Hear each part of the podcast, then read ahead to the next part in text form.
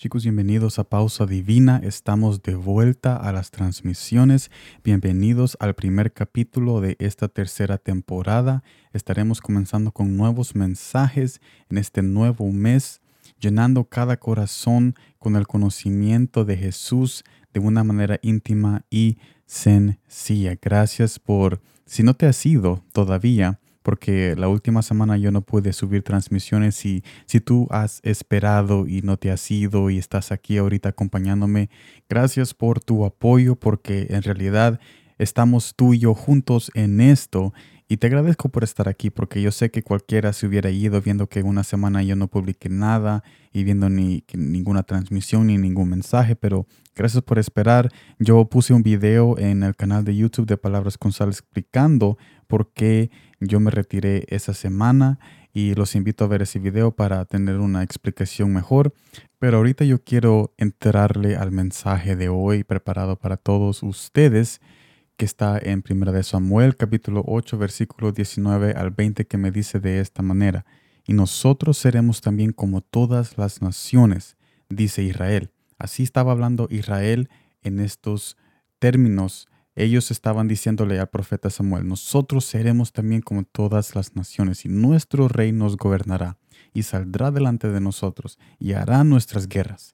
Pero el pueblo no quiso oír la voz de Samuel, y dijo, continuando, no, sino que habrá rey sobre nosotros. O sea que Israel quería un rey, un rey físico. Ellos tenían al Dios Todopoderoso que los gobernara, pero ellos querían un rey físico, alguien que los podía ver, tocar, o sea, estaban despreciando en alguna manera a Dios, pero Dios estaba usando todo lo que ellos hacían para glorificarse, porque sabemos que después vino un rey físico, un rey físico que sí lo pudieron tocar y hablar con él, que es Dios mismo encarnado, que su nombre es Jesús. Así que habiendo dicho todo esto, no es malo tener rey, dependiendo de la clase del rey que uno tiene.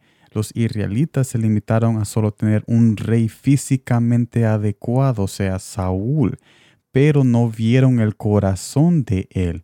Esto me lleva a las siguientes conclusiones. Primer punto, Jesús nos ha dejado todo un libro, la Biblia, el cielo y las estrellas, todo el planeta y el universo para que veamos y descubramos su corazón y permitamos que Él reine sobre nuestras vidas.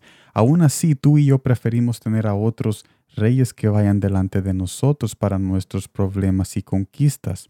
Reyes como la lujuria, el orgullo y la dependencia sobre nosotros mismos son un ejemplo de algunos reyes que tú y yo cedemos que nos gobiernen día a día. Aunque estos reyes no son meramente físicos, pero sí afectan nuestros resultados externos si dejamos que continúen reinando sobre nuestro corazón. Segundo punto, Jesús quiere ir delante de ti y quiere ser el rey conquistador de tu vida. Él ya venció por nosotros una batalla celestial sin preguntarnos, así que ¿por qué no confiar en Él para que sea nuestro rey en todo momento, en todo aspecto de nuestras vidas?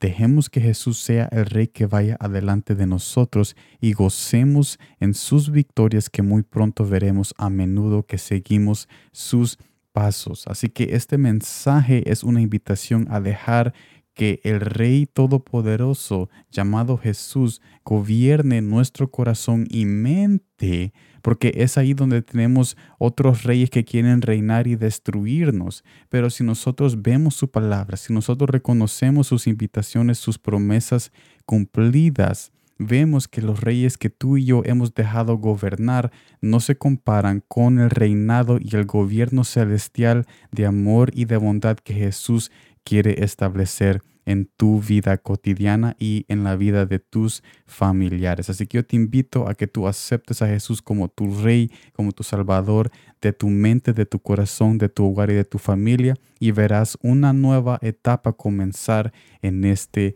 día muy especial hoy y adelante hasta la eternidad. Así que gracias por estar en esta transmisión y en este mensaje muy especial para todos ustedes en este día. Los espero mañana en la siguiente transmisión y como siempre, gracias, gracias por el tiempo.